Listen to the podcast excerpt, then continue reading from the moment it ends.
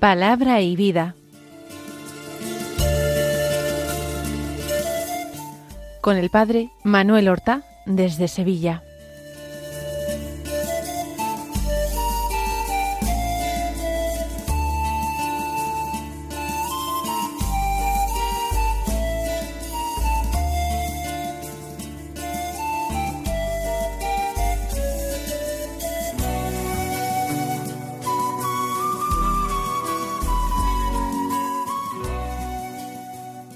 En el nombre del Padre y del Hijo y del Espíritu Santo.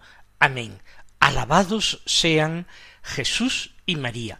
Muy buenos días, queridos amigos, oyentes de Radio María y seguidores del programa Palabra y Vida. Hoy es el viernes de la decimoséptima semana del tiempo ordinario. Este viernes es 4 de agosto es primer viernes de mes, pero además la Iglesia celebra la fiesta de un santo que tiene una importancia extraordinaria. Es el patrono de todos los sacerdotes que tienen cura de almas, es decir, de los párrocos. Hablamos de San Juan María Vianney, conocido popularmente como el santo cura de Ars. Él había nacido en una pequeña aldea, la región cercana a Lyon, en 1786 y tuvo que vivir en su infancia y adolescencia los horrores de la Revolución francesa con la persecución religiosa y el intento de someter el clero a el poder político con el juramento que se exigía de lealtad y de obediencia. Los buenos sacerdotes no lo prestaron, pero se expusieron a graves persecuciones y tuvieron que vivir huidos. Tuvo, como ya saben seguramente todos ustedes, muchísimos problemas para poder ordenarse sacerdote. Al final, un sacerdote santo, el señor Baley, se encargó de él, lo trajo a vivir incluso consigo en la rectoría de su parroquia y allí lo fue preparando. Pasó luego por el seminario de Lyon, fue expulsado, finalmente se impetró su eh, ordenación y se consiguió. Finalmente fue ordenado sacerdote y destinado a una aldea cuya iglesia todavía no era siquiera parroquia, sino dependiente de otro pueblo cercano. De modo que él empezó su ministerio sin el título de párroco, sino simplemente como ayudante o coadjutor de un párroco que residía y se ocupaba de otro pueblo. Antes de los dos años ya era erigida como parroquia independiente. Y allí entregó su vida al Señor, a la catequesis, a la predicación, viviendo una oración intensa, mortificación, la caridad, atención a huérfanos y eh, enseñanza de los pobres, fue algo extraordinario, se convirtió en un sitio de peregrinación Ars, pero no un sitio de peregrinación después de su muerte, sino incluso durante su vida. Fue un gran confesor y las multitudes que acudían a Ars querían confesarse con su santo cura o pedirle consejo sobre cuestiones de las más delicadas de conciencia y él con una sabiduría enteramente sobrenatural atinaba con todo. Murió en esta misma fecha de 4 de agosto en el año 1859 a la edad de setenta y tres años. Vamos a escuchar la palabra de Dios que se proclama en la liturgia de la misa del día. Ayer terminábamos de leer el libro del Éxodo y hoy leemos el libro del Levítico. Y ustedes me dirán, y además con toda la razón del mundo, que el libro del Levítico no es un libro que precisamente ayude mucho a nuestra oración. Les digo, tienen razón. Por eso solamente vamos a escucharlo dos días, viernes y sábado. Es un libro que encierra un código legal eh, detalladísimo, eh, código legal, eh, jurídico y litúrgico, canónico, pero con, con un descender a detalles increíble y como todo esto pertenece a una antigua ley que ha sido ya superada y llevada a plenitud por Cristo, parece que el libro no tiene demasiado interés. Pero cuando la Iglesia nos propone algunos fragmentos, es porque sí, porque de todo nosotros podemos aprovecharnos.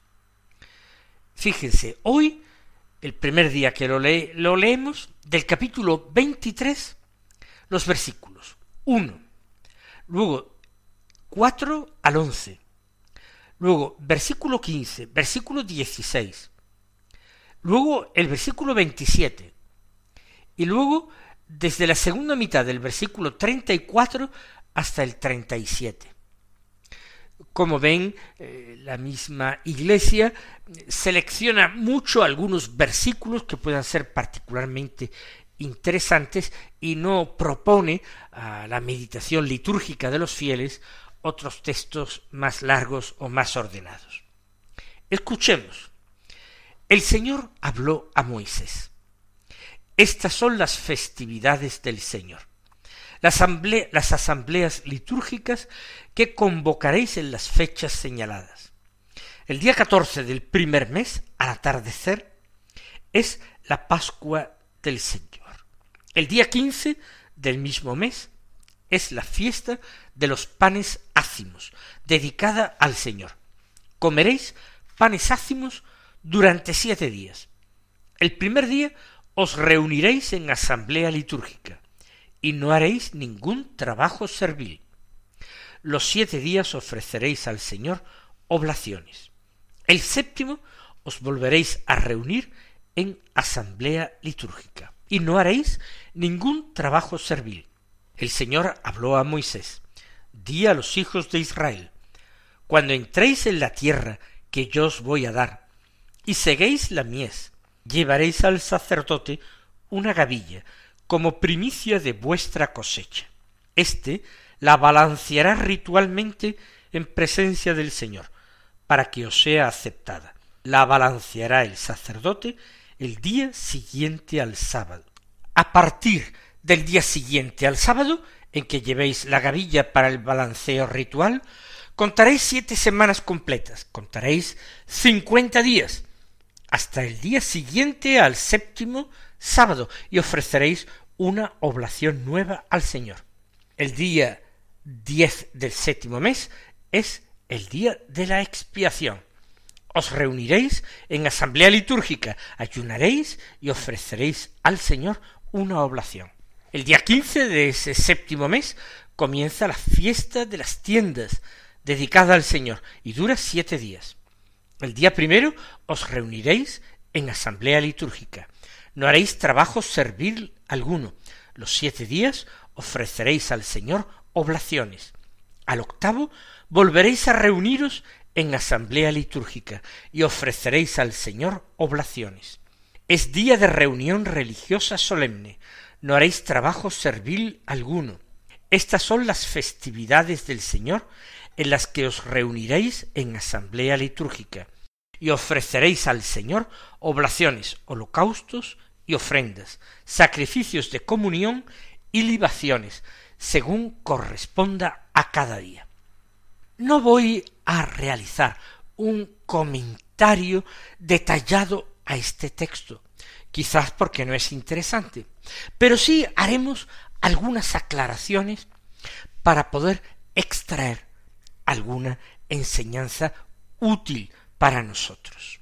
El Señor habla a Moisés por tanto, todo esto, el libro del Levítico, no lo menospreciemos, porque también es palabra de Dios.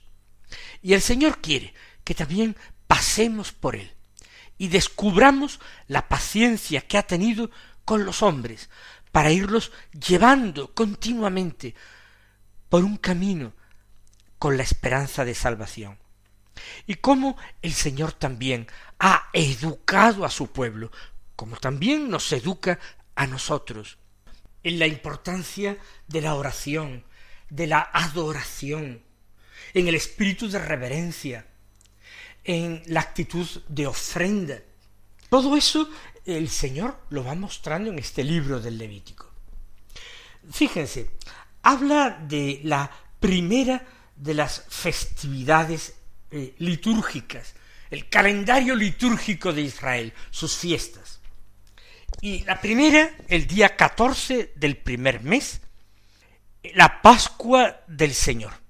Y después de la Pascua empieza unos días, siete días, una especie de octava pascual que se llama, eh, bueno, la fiesta de los ácimos, el tiempo de los ácimos. La Pascua conmemora la salida de Israel de Egipto, por tanto, la liberación del pueblo que se pone en camino hacia una tierra prometida por Dios, donde van a ser muy felices.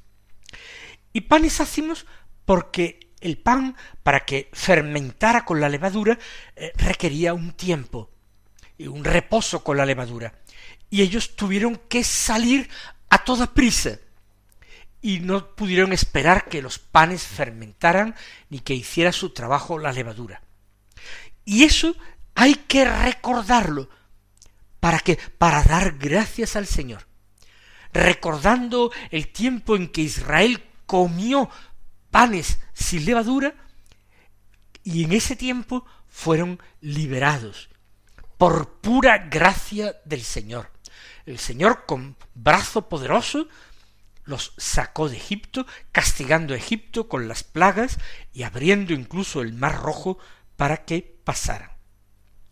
En las fiestas litúrgicas nuestras, los cristianos también solemos recordar hechos actuaciones de Dios en la historia de la salvación.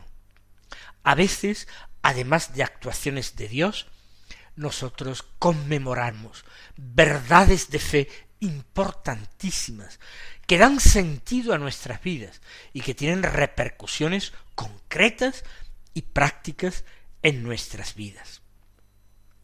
Luego, las siguientes fiestas litúrgicas es ya referida a cuando entráis en la tierra. Ya sabemos que tardarán cuarenta años en poder llegar allí y empezar a establecerse. Pero cuando tengan la primera cosecha y seguéis por primera vez la mies, hay que acordarse de dar gracias al Señor. Por eso llevaréis una gavilla, la primera gavilla de espigas de trigo, que se siegue, que se recolecte del campo, llevarla a presencia del Señor, presentarla al sacerdote, que debe agitarla o balancearla públicamente, y eso es porción del Señor. Y así, esto a las siete semanas, es decir, a los cincuenta días. Para nosotros, después de cincuenta días de la Pascua cristiana, es precisamente la fiesta de Pentecostés. Es el momento en que nosotros recibimos no ya las cosechas de trigo, es el momento en que nosotros recibimos la efusión del Espíritu.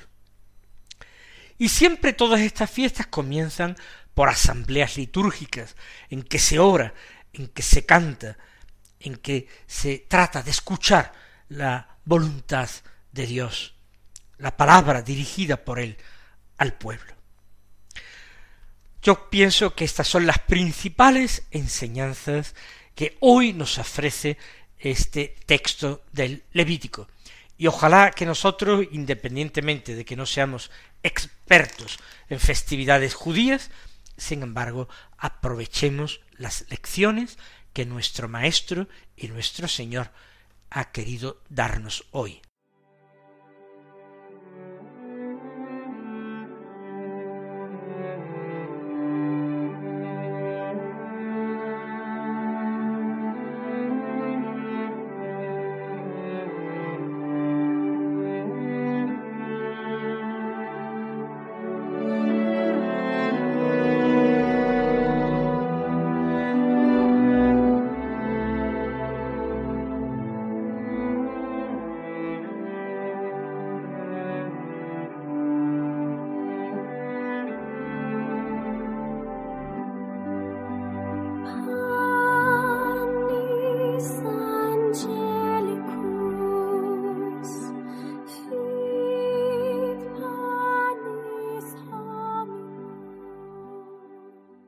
Escuchemos ahora el Santo Evangelio de la Misa, que ya sabemos que es según San Mateo, del capítulo 13, los versículos 54 al 58, que dicen así. En aquel tiempo Jesús fue a su ciudad y se puso a enseñar en su sinagoga. La gente decía admirada, ¿de dónde saca éste esa sabiduría y esos milagros? ¿No es el hijo del carpintero? ¿No es su madre María y sus hermanos Santiago, José, Simón y Judas? ¿No viven aquí todas sus hermanas? Entonces, ¿de dónde saca todo eso? Y se escandalizaban a causa de él. Jesús les dijo, sólo en su tierra y en su casa desprecian a un profeta. Y no hizo allí muchos milagros por su falta de fe. Cuando dice el texto que Jesús fue a su ciudad, se está refiriendo a Nazaret, la ciudad o el pueblo, el pueblecito donde se había criado. No se refiere a la ciudad en que probablemente residió eh, de forma intermitente al menos durante su vida pública, que pudo ser Cafarnaún, probablemente. Tampoco se refiere a Belén, donde había nacido. Se refiere a Nazaret. Y dice que se puso a enseñar en la sinagoga. Por tanto, aunque no lo diga específicamente el evangelista San Mateo, se trata de un sábado, porque es el día en que van los judíos a la sinagoga a escuchar la palabra de Dios y a orar. Y ahora veamos la eh, reacción de las gentes. La primera reacción de la gente es admiración. El motivo de dónde saca éste esa sabiduría y esos milagros. ¿No es el hijo del carpintero? ¿No es su madre María y sus hermanos Santiago, José, Simón y Judas? ¿No viven aquí todas sus hermanas? ¿De dónde saca todo eso? Es evidente y claro que en sus años de adolescencia y juventud, hasta los treinta o treinta y tantos años, el Señor no ha hecho estudios especiales a los pies de un rabino para convertirse él mismo en rabino. Y sin embargo está enseñando como un rabino particularmente inspirado, elocuente y sabio de dónde saca esa sabiduría. Y además, como es fama ya conocida en Nazaret, que Jesús ha hecho milagros, ha llegado el testimonio de muchas personas curadas, dicen de dónde saca esta sabiduría y esos milagros. ¿Quién le ha enseñado a hacer esas curaciones? Y habla de eh, su ausencia de estudios, pero de su familia, con un cierto menosprecio. El hijo del carpintero. Ni siquiera en el Evangelio de San Mateo se cita el nombre de José. Es el carpintero del pueblo. Y su madre no es María, eh, conocida, se cita su nombre. Y habla de los hermanos de Jesús y se refiere también a las hermanas. No es ya preciso extenderse en aclaraciones que los hermanos, en un sentido de parentesco muy amplio, son parientes cercanos como pueden ser primos, primos hermanos, primos segundos, cuanto más allegados y cercanos, más tienen ese título de hermanos. Se cita a cuatro Santiago, José, Simón y Judas. Concretamente, tres de ellos llevan nombre de tres apóstoles. Santiago, el que nosotros conocemos como Santiago el Menor, eh, Simón y Judas. Puede ser que Santiago, Simón y Judas, apóstoles, los tres sean del grupo de los hermanos o parientes del Señor, que en la primitiva iglesia llegaron a alcanzar importancia. Pero estos son discípulos de Jesús, no han sospechado nada de él, se han dejado impresionar por la personalidad del Hijo de María. ¿Quién sabe si María también con sus palabras o con sus silencios y su oración los ha encaminado hacia su Hijo? ¿Quién sabe si estos también han sido comensales en el festín de bodas en Caná de Galilea cuando el Señor realizó su primer milagro? ¿Quién sabe? Y las hermanas, estos también tienen hermanas, por tanto el Señor las tiene, sus parientes. El conocimiento de la familia, que es una familia seguramente buena, religiosa, pero pobre y sencilla, sorprende de, dónde va a haber sacado la sabiduría. No ha estudiado ni ha tenido posibilidades de estudio. Entonces, ¿de dónde saca todo eso? añaden. Ahora viene la segunda reacción. Como son incapaces de dar una respuesta a esa pregunta ¿de dónde saca todo eso? La segunda reacción tras la admiración es el escándalo. Se escandalizaban a causa de él. Se sienten escandalizados porque piensan que seguramente Jesús miente, que es un embaucador, que ha logrado conquistar y seducir agentes sin que él sea en realidad nadie que tenga derecho a ser seguido, que enseña con arrogancia, pero no con verdad. Se escandalizaba. Y después de esa doble reacción de asombro y de escándalo, la reacción de Jesús. Jesús dice, sólo en su tierra y en su casa desprecian a un profeta. Con lo cual él realiza una nueva revelación. No afirma que él sea el Mesías, no, al menos no tan pronto, pero sí dice que es un profeta. Un profeta es alguien que habla de parte de Dios, y en ese sentido Jesús es el gran profeta de Nazaret, claro, él habla de parte de Dios, habla palabra de Dios. Solo en su tierra y en su casa lo desprecian. De hecho, a veces los profetas del Antiguo Testamento incluso habían recibido la muerte de parte de sus propios paisanos. Y por eso termina el texto, no hizo allí muchos milagros por su falta de fe.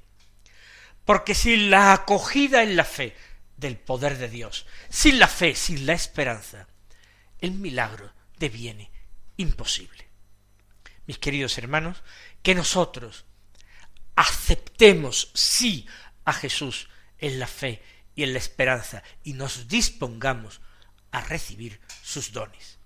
Él os colme de sus bendiciones y hasta mañana si Dios quiere.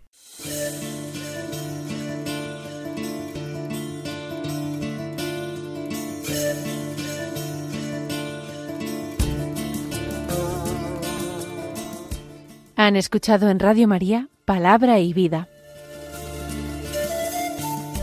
un programa que dirige el padre Manuel Horta.